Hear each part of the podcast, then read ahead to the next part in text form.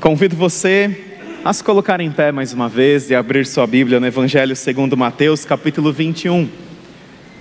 Enquanto você abre, eu quero lembrar todos vocês do nosso musical, sábado e domingo, às 19 horas, e precisa de inscrição. Nós temos tido uma superlotação nas nossas celebrações e nos musicais, muitas vezes com fila nas escadas, e por uma questão de conseguirmos acomodar todas as pessoas e uma questão de segurança também das nossas programações, é necessário fazer inscrição.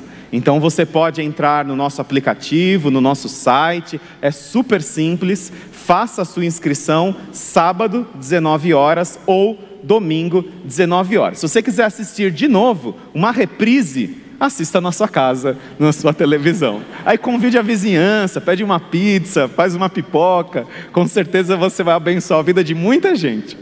Então, nosso musical. E pessoal, vamos continuar orando pelo novo espaço, orando por um milagre de Deus nas nossas vidas. Ore por isso, ore com a sua família por isso, ore por oportunidades Ore por portas abertas, aquilo que Deus tem preparado para nós. Deus nos tem enviado pessoas e é a nossa responsabilidade cuidar. E acomodar as pessoas nos cultos envolve uma parte desse cuidar. Ore por isso, ore pela ação de Deus em nós e através de nós, pelo milagre de Deus. Mateus capítulo 21, nós estamos na nossa série de mensagens, siga o Mestre, e aqui nós vamos segui-lo na entrada triunfal, domingo de ramos, ou domingo dos ramos também, para aqueles né, que, como eu, tem ramos no sobrenome.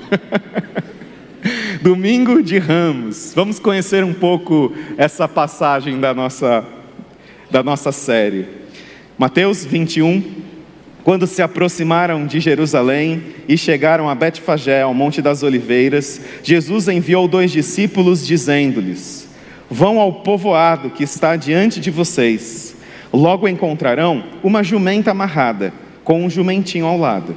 Desamarrem-nos e tragam-nos para mim.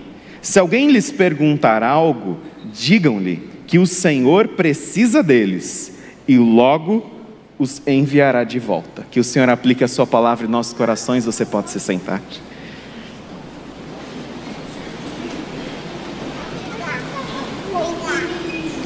A entrada triunfal de Jesus na cidade de Jerusalém marca a última semana de Jesus antes da sua morte e da sua ressurreição. Se você continuar lendo aqui o capítulo 21 do Evangelho de Mateus, ou ler lá Marcos, capítulo 11, Lucas, capítulo 19, João, capítulo 12, você vai encontrar o relato de como foi essa entrada triunfal de Jesus em Jerusalém, porque Jesus ele estava montado num jumentinho, coberto com um manto, e enquanto ele entrava na cidade de Jerusalém, na cidade do rei Davi, as pessoas estendiam seus próprios mantos e ramos de árvores também, reconhecendo Jesus como o rei dos reis. Então a multidão ela gritava: Hosana ao filho de Davi. Bendito é o que vem em nome do Senhor, Hosana nas alturas. Enquanto Jesus passava com o jumentinho, as pessoas, a multidão gritava: Hosana ao filho de Davi. E Hosana é uma expressão em hebraico que significa Senhor, salva-nos. Está lá no Salmo 118. Enquanto ele, Jesus entrava, as pessoas davam esse grito de esperança: Senhor, salva-nos, nós imploramos. É isso que significa Hosana, Hosana ao filho de Davi, bendito é aquele que vem em nome do Senhor. Nós poderíamos fazer muitas aqui aplicações e análises desse texto.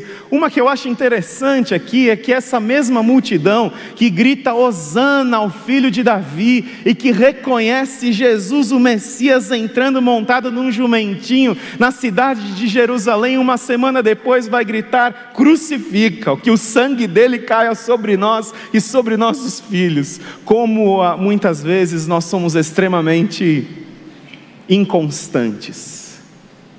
Mas essa passagem, o que eu quero destacar aqui, porque foi um momento glorioso, foi um momento grandioso, de Jesus sendo reconhecido como Rei dos Reis na cidade do Rei Davi. O que eu quero destacar é olhar para essa situação, para esse momento glorioso, a partir da ótica do dono do jumentinho. Do dono do jumentinho. Eu teria algumas perguntas para fazer para o dono do jumentinho. Será que naquela manhã ele sabia que ele emprestaria seu animal para que o rei dos reis entrasse na cidade do rei Davi montado nele? Será que ele recebeu um zap do secretário do grupo dizendo: ó, prepara aí o animal, que daqui a pouco estamos indo, indo aí para pegá-lo, porque Jesus precisa dele? Será que ele, como ele se sentiu quando ele viu o seu jumentinho que ele criou e cuidou, carregando o Messias, o Rei dos Reis, e entrando na cidade de Jerusalém? Como ele se sentiu? Será que ele se sentiu recompensado por tanto esforço? Se sentiu animado, feliz? Será que ele se sentiu aborrecido por terem pegado o jumentinho dele? O que com certeza aquele dono de jumentinho não sabia é que aquele dia mudaria a sua vida por completo porque ele se tornaria o dono de jumentinho mais famoso da história da humanidade, e aquilo que ele fez, a sua entrega, estaria registrada no livro dos livros, na palavra de Deus, e uma igreja num país que ele nem imaginava que existiria um dia, num continente que ele nem imaginava que existia, dois mil anos depois estaria refletindo num outro idioma que ele nem imaginava que existia sobre essa entrega dele. E é sobre entrega que eu gostaria de conversar nesta manhã de domingo, sobre entrega. Porque todos nós temos um jumentinho. Todos nós temos algo que nós consideramos extremamente comum, extremamente corriqueiro, extremamente normal, extremamente parte do dia a dia e que muitas vezes nós achamos que esse normal, esse corriqueiro, não faz diferença nenhuma. Como é que Jesus pode usar isso? Como é que Jesus pode usar isso que eu tenho, que é tão normal, que é tão comum, para algo que seja a expressão da vontade dele? Todos nós temos um jumentinho, todos nós temos algo que consideramos extremamente simples e até difícil de Jesus usar, até difícil de Jesus ele, ele de alguma forma se aproveitar do que temos para manifestar a sua presença. Todos nós temos um jumentinho que nós olhamos e falamos assim, mas imagina, capaz, imagina, Jesus não, Jesus não vai se interessar por um jumentinho, e por esse aqui existem tantos outros melhores, muito mais bem criados, educados, e quem sou eu na fila do pão para Jesus vir até mim e usar o meu jumentinho? Todos nós olhamos para as nossas vidas e muitas vezes nós nos, nós nos sentimos assim extremamente normais, extremamente simples, extremamente ali na média ou abaixo da média, e nós achamos que interesse que Jesus tem de usar algo extremamente corriqueiro e do dia a dia. Mas a grande lição desse dono de jumentinho é que nós não temos ideia do que Jesus pode fazer quando entregamos algo para ele. Nós não temos ideia, porque aquele dono de jumentinho poderia ter dito: opa, peraí, mas faz o pix primeiro. E se eu não receber o meu jumentinho de volta? Né? Eu não sou muito chegado aí nesse negócio dos ensinos de Jesus, como é que é esse negócio aí? E ele entrega, ele obedece, ele entrega o seu jumentinho. E quando nós entregamos algo para Jesus, nós não fazemos ideia do que Ele pode fazer com algo tão simples, tão normal, tão dentro da média, que nós entregamos para Ele, talvez você olhe para a sua vida dessa forma, como sendo algo tão simples, tão normal, que não se destaca entre a multidão. E aquele dono de jumentinho foi apenas um na lista de muitas pessoas da Bíblia que entregaram coisas aparentemente insignificantes, extremamente comuns ao Senhor e que o Senhor usou de uma forma especial. E vai aparecer a primeira foto aqui, olha só essa foto. Um cordão. Um cordão que é extremamente comum. Mas você sabe qual a história da Bíblia que está relacionada a um cordão assim? Um cordão vermelho? Raabe. Olha só que interessante o que diz Josué capítulo 2. Então Raabe os ajudou a descer pela janela com uma corda, pois a casa em que morava fazia parte do muro da cidade e lhes disse: Vão para aquela montanha, para que os perseguidores não os encontrem. Escondam-se lá por três dias até que eles voltem, depois poderão seguir o seu caminho. O que, que aquele cordão tinha de tão especial? Foi aquele cordão que ajudou os espias enviados por Josué para reconhecer, para espionar a terra de Jericó, porque seria a primeira batalha de Josué como comandante do exército de Israel na conquista da terra prometida. Então Josué enviou aqueles dois espias para que conhecessem a terra de Jericó, se infiltrassem ali. E eles vão para a casa de Raabe, a prostituta da cidade.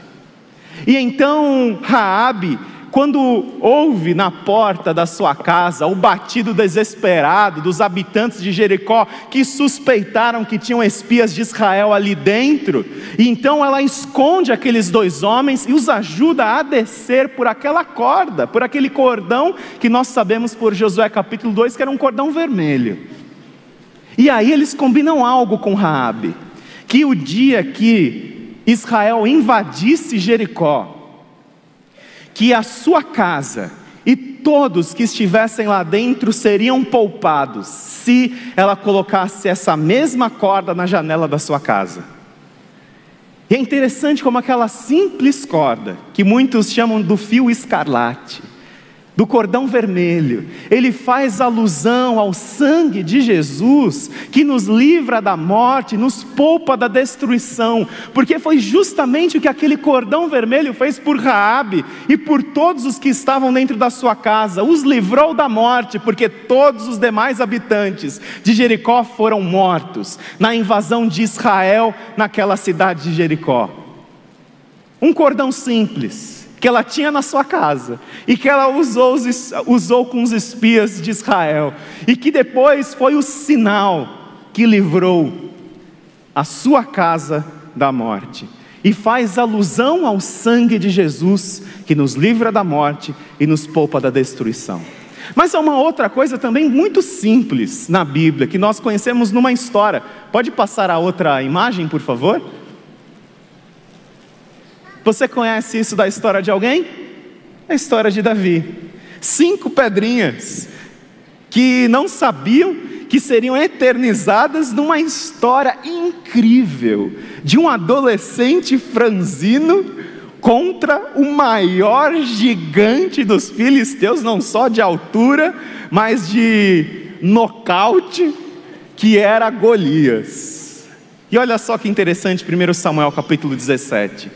Em seguida, Davi pegou o seu cajado, escolheu no riacho cinco pedras lisas, colocou-os na bolsa, isto é, no seu alforge de pastor, e com a sua tiradeira na mão, aproximou-se do filisteu. E eram cinco pedras. Se eu fosse enfrentar o Golias, acho que eu levaria umas 300, né? Ele levou só cinco e precisou só de uma. Porque na primeira que ele atirou em Golias, pegou na testa dele, ele caiu, morreu, o exército dos filisteus ficou sem reação e Israel, que, está, que era um exército acovardado diante dos filisteus, passou a perseguir os filisteus e eles venceram a batalha.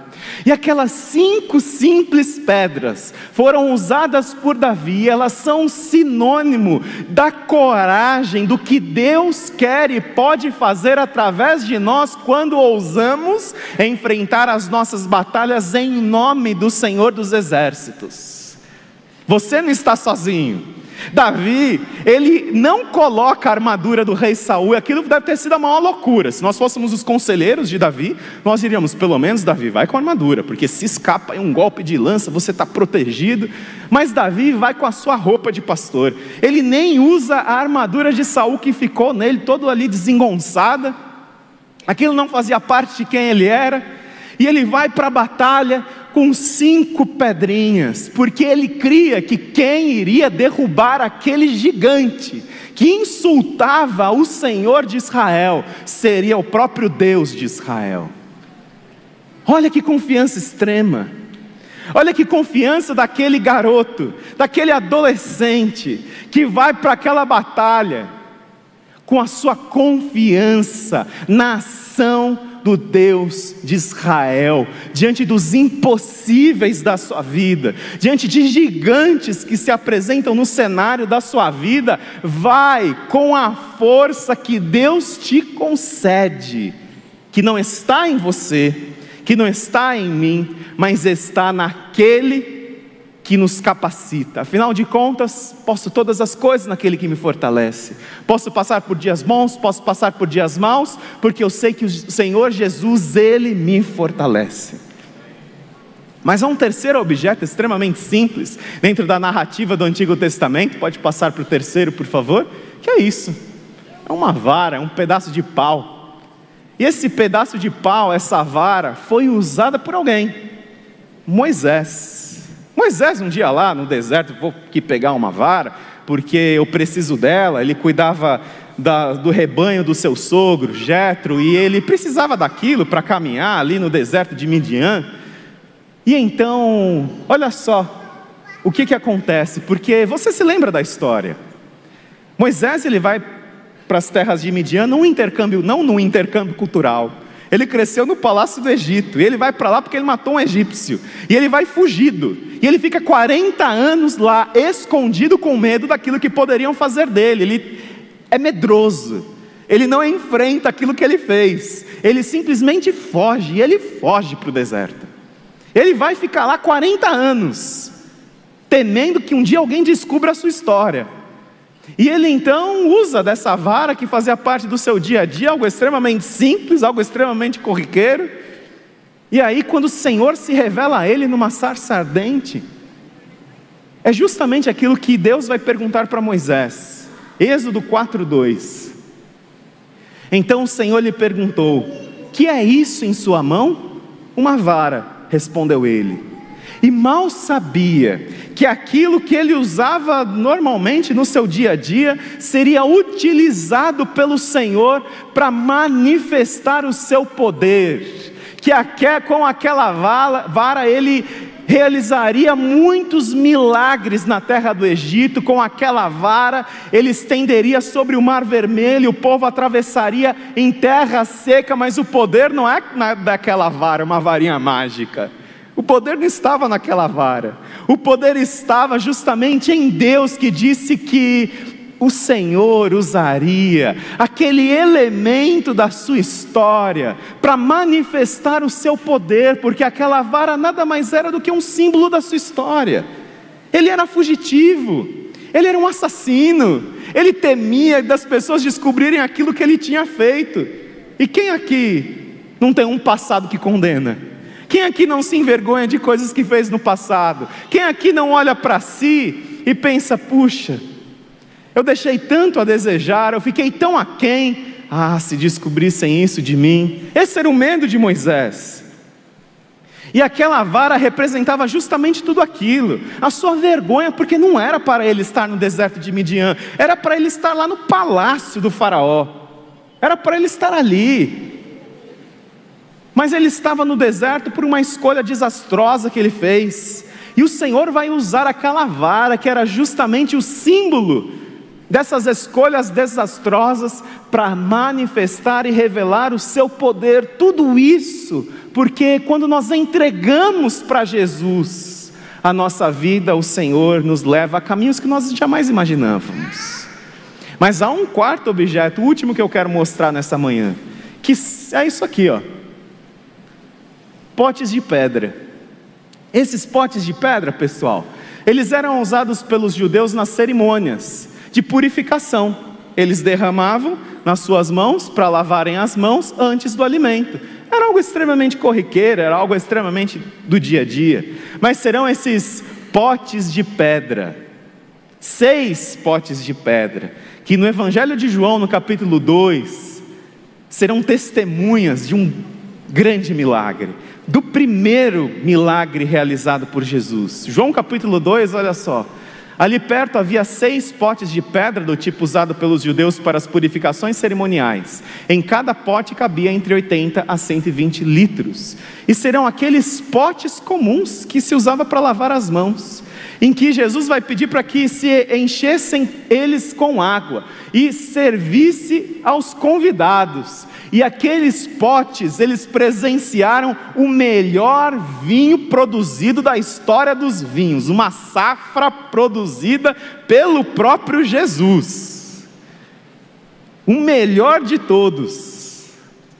Aqueles potes de pedra, eles foram usados como vasos de barro, para receberem um milagre de Jesus.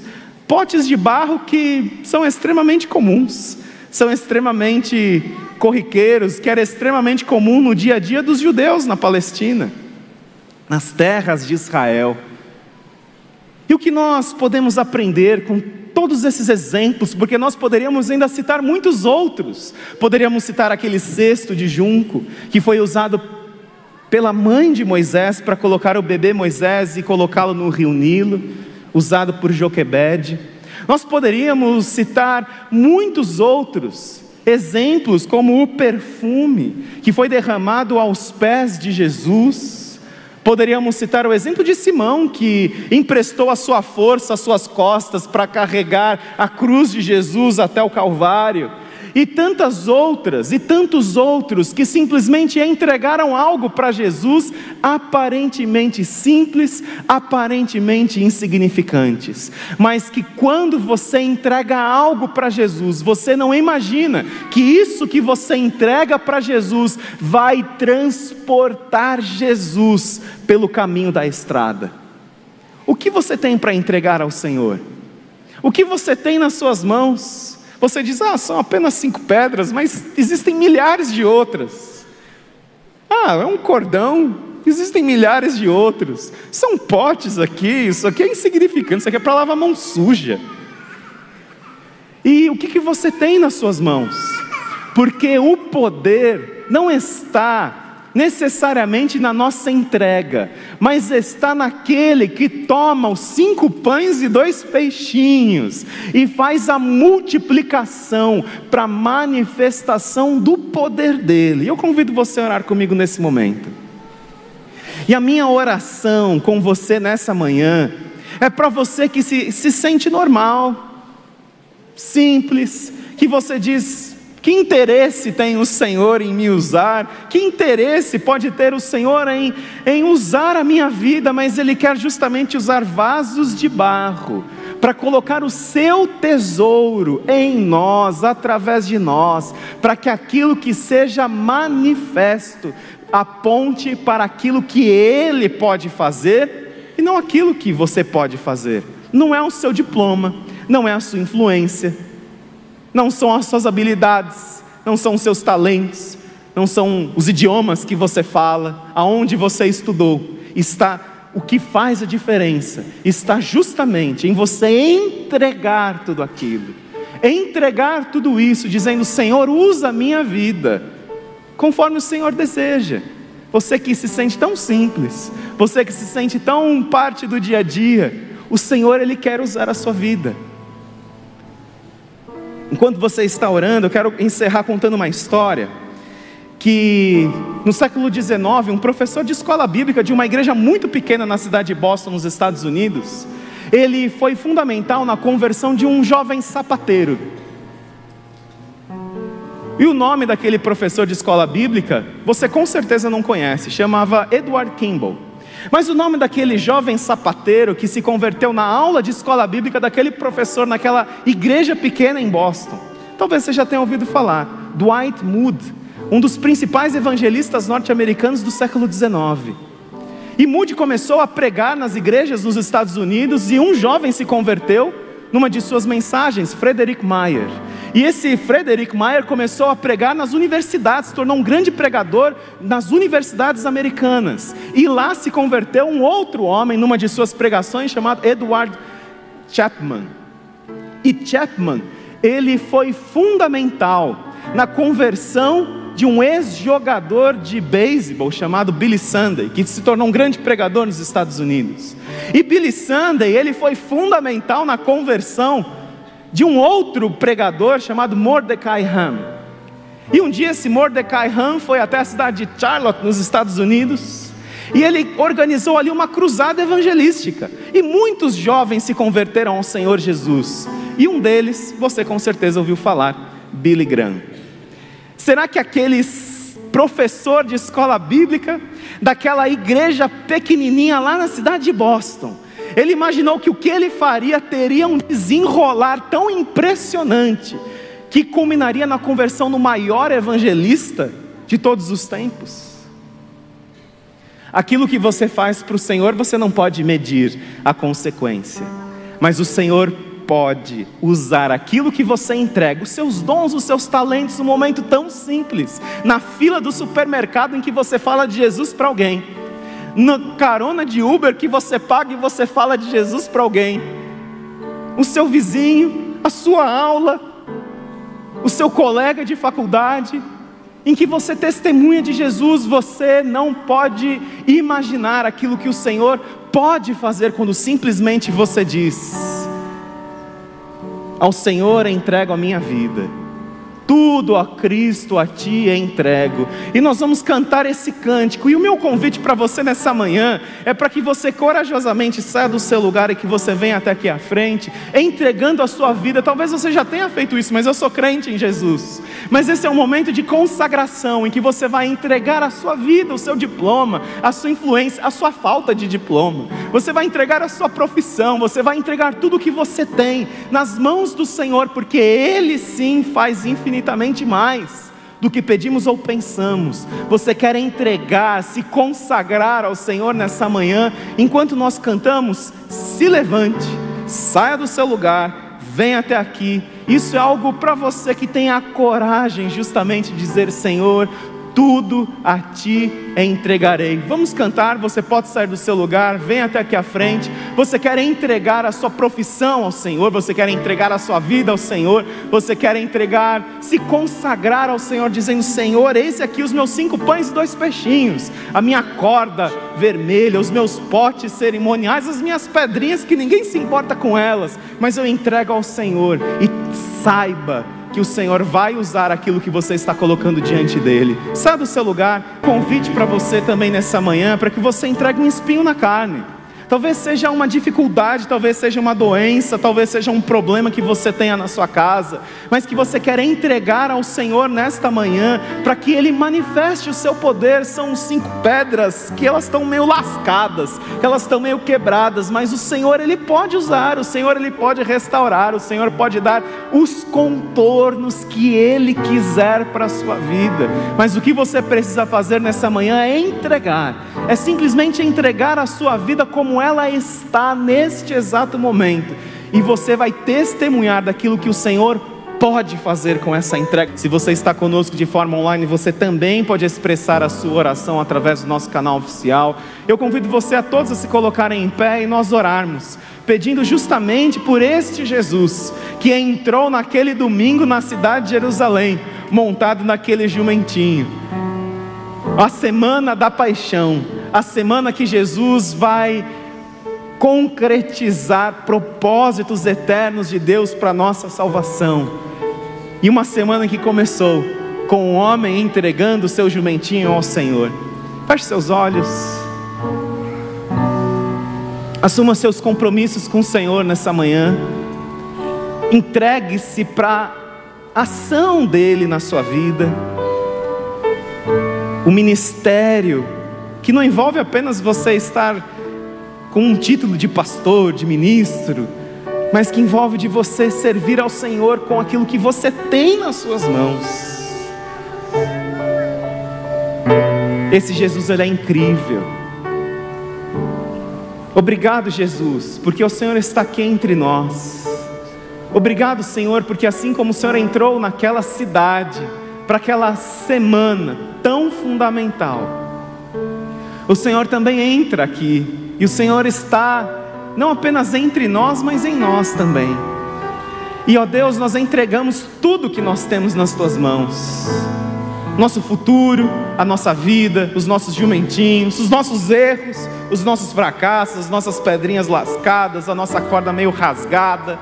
Porque nós cremos, Senhor, que é o Senhor quem dá o contorno do poder, da manifestação da Sua presença. E ó Senhor, usa a nossa vida a, nossa própria história para transportar o Senhor Jesus por onde quer que nós passemos, e que a glória seja para o Senhor e não para nós, porque é o Senhor que faz com que aquele jumentinho se torne especial. Obrigado, Jesus, pelo nosso domingo e nos leve em segurança para as nossas casas. E abençoe cada um nesta manhã que está tomando uma decisão de entrega ao Senhor. Cuide daquilo que eles estão entregando e use poderosamente como o Senhor sempre faz, dando paz, dando esperança ao coração de cada um de nós. Em nome de Jesus, amém. Que Deus te abençoe.